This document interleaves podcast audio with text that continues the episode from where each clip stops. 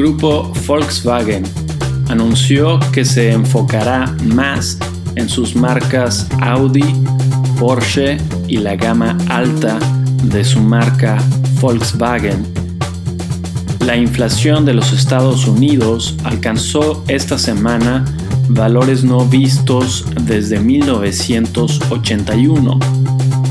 La fabricante de juguetes Lego y la japonesa Sony decidieron invertir 2 mil millones de dólares en la desarrolladora de videojuegos Epic para crear un metaverso para niños y la tecnológica Apple ha comenzado a producir algunos modelos de su teléfono en la India. Hoy es el domingo 17 de abril y este es el volumen 3, número 14 del semanario El inversionista.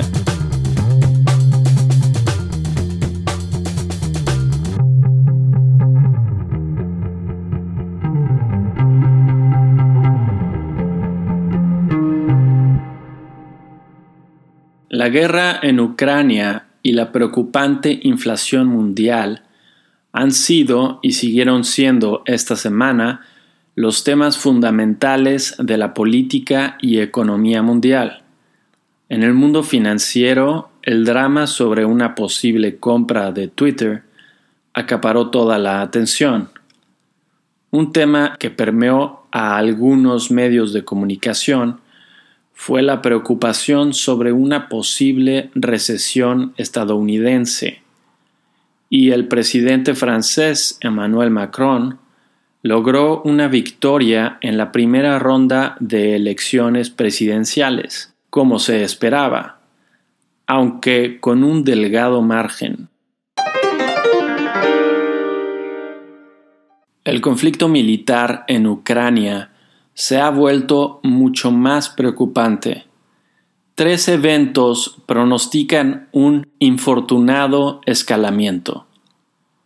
Primero, Vladimir Putin asignó la campaña a un general conocido como el carnicero de Siria, por razones obvias. Segundo, el buque insignia de Rusia para el Mar Negro fue hundido por misiles ucranianos. Y tercero, Joe Biden prometió helicópteros, tanques, artillería y misiles contra buques a Ucrania. Si todo sale bien, nuestro augurio será en vano, pero consideramos que estos eventos son el parteaguas entre una invasión militar y una guerra sin tregua donde las muertes se contarán de día en día y no de semana en semana.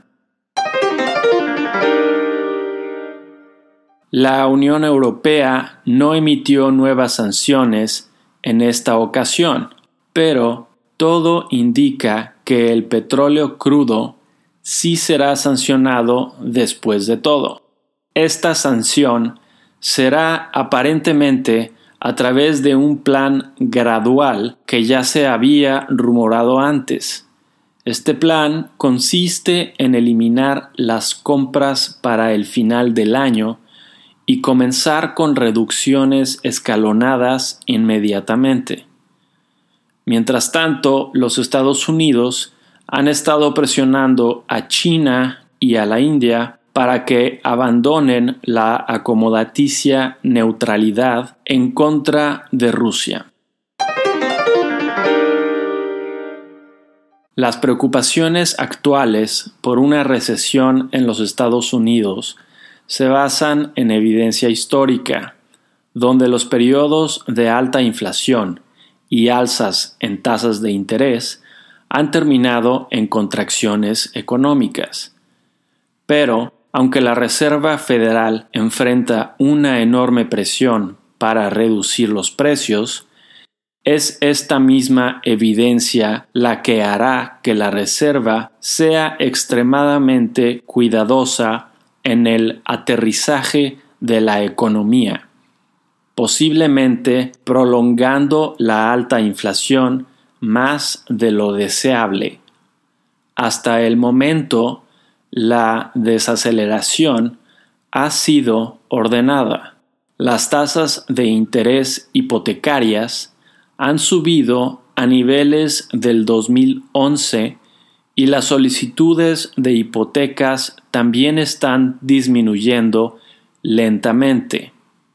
Lo que sí es cierto es que el trabajo de la Reserva se ha tornado mucho más difícil desde la invasión a Ucrania y anticipamos que la volatilidad aumente la siguiente semana.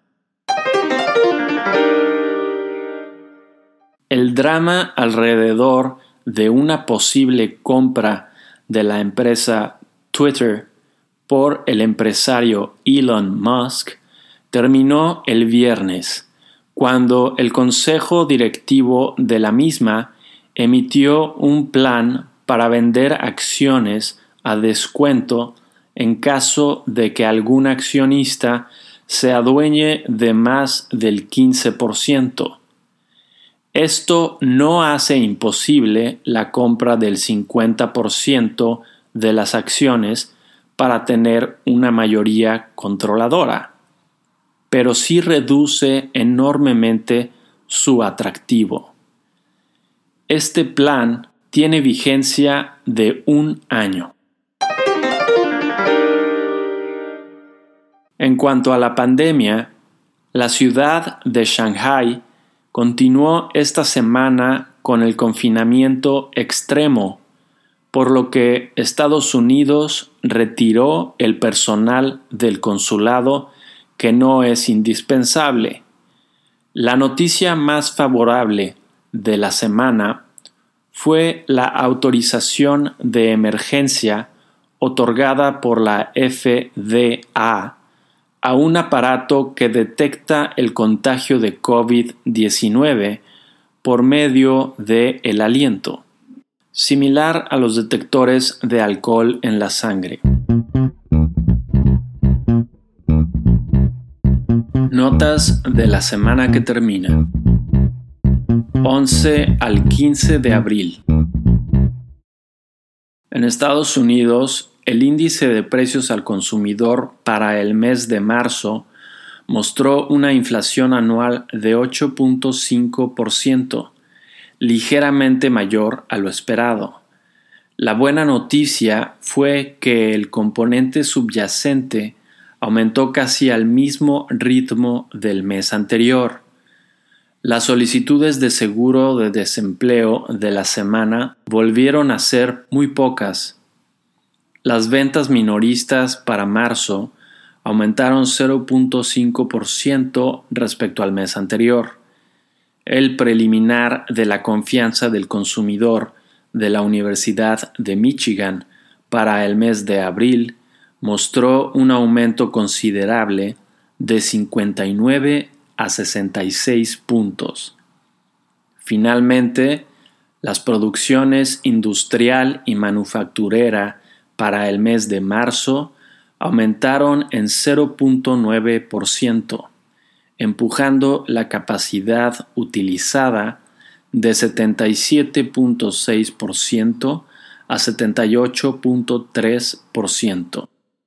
En reportes de utilidades tuvimos entre otras empresas a JP Morgan con una sorpresa negativa, Delta Airlines con una sorpresa positiva con utilidades negativas, Bed Bath ⁇ Beyond con una sorpresa negativa con utilidades negativas, Wells Fargo con una sorpresa positiva y Morgan Stanley con una sorpresa positiva.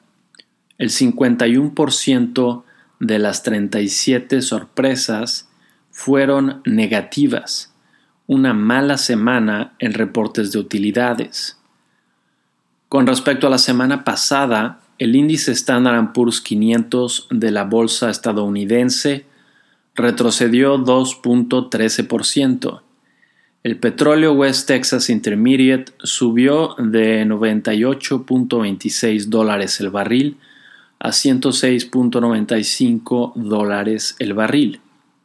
y el oro subió de 1.941 dólares la onza a 1.970 dólares la onza. En México tuvimos los siguientes datos de la industria automotriz de vehículos pesados para el mes de marzo en términos de vehículos. La producción fue 11.8% mayor a la del mes anterior y 0.53% menor a la del mismo mes del año anterior. Las ventas nacionales fueron 29% mayores a las del mes anterior y 8.17% mayores a las del mismo mes del año anterior. Las exportaciones fueron 12% mayores a las del mes anterior y 31% mayores a las del mismo mes del año anterior. La Asociación Nacional de Tiendas de Autoservicio y Departamentales reportó un crecimiento anual de 8.8% en ventas al mes de marzo, sin ajustar por inflación. Ajustando por inflación en precios, el crecimiento fue de solo 1.3%. El indicador de actividad económica para el mes de febrero mostró una contracción mensual de 1%. Los turistas internacionales para el mes de febrero fueron solo dos terceras partes de los del 2020, aunque un millón mayores al mismo mes del año anterior. Este dato es muy preocupante porque las restricciones sanitarias en febrero fueron muy pocas. El dato debería de ser cercano o superior al dato previo a la pandemia. Con respecto a la semana pasada, el índice de precios y cotizaciones de la Bolsa Mexicana de Valores se contrajo 0.9% y el tipo de cambio bajó de 20.04 pesos por dólar a 19.94 pesos por dólar. ¿Qué podemos esperar para la semana entrante? 18 al 22 de abril. En Estados Unidos, el martes tendremos los permisos de construcción y los comienzos de construcción, ambos para el mes de marzo. Se proyecta una contracción en ambos casos. El miércoles tendremos las ventas de casas existentes para el mes de marzo, donde también se espera una contracción. Además de las solicitudes de seguro de desempleo, el jueves tendremos el índice de manufactura elaborado por la Reserva de Filadelfia para el mes de abril. El viernes tendremos los preliminares de los gerentes de ventas elaborados por Standard Poor's Global para abril. A lo largo de la semana será también la reunión de primavera del Fondo Monetario Internacional donde hablará el jefe de la Reserva Federal, Jerome Powell, y la jefa del Banco Central Europeo, Christine Lagarde. En reportes de utilidades tendremos entre otras empresas a Bank of America, Johnson Johnson, Netflix, Tesla, Procter Gamble y American Express. En México, el martes tendremos el indicador oportuno de la actividad económica para el mes de marzo y el miércoles tendremos la encuesta de la industria manufacturera para el mes de febrero. Tips Estamos por experimentar una mayor incertidumbre por la escalada que está por comenzar en el conflicto en Ucrania. Dicha incertidumbre se enfrentará con varios reportes de utilidades emblemáticos. No anticipamos un buen desempeño del mercado accionario, sino un dominio del miedo sobre el optimismo. Y eso es todo para la edición de esta semana. Si quieres ver números anteriores o te interesa recibir el inversionista de forma impresa en tu correo electrónico, métete a nuestro sitio elinversionistaonline.com. Nos vemos la siguiente semana.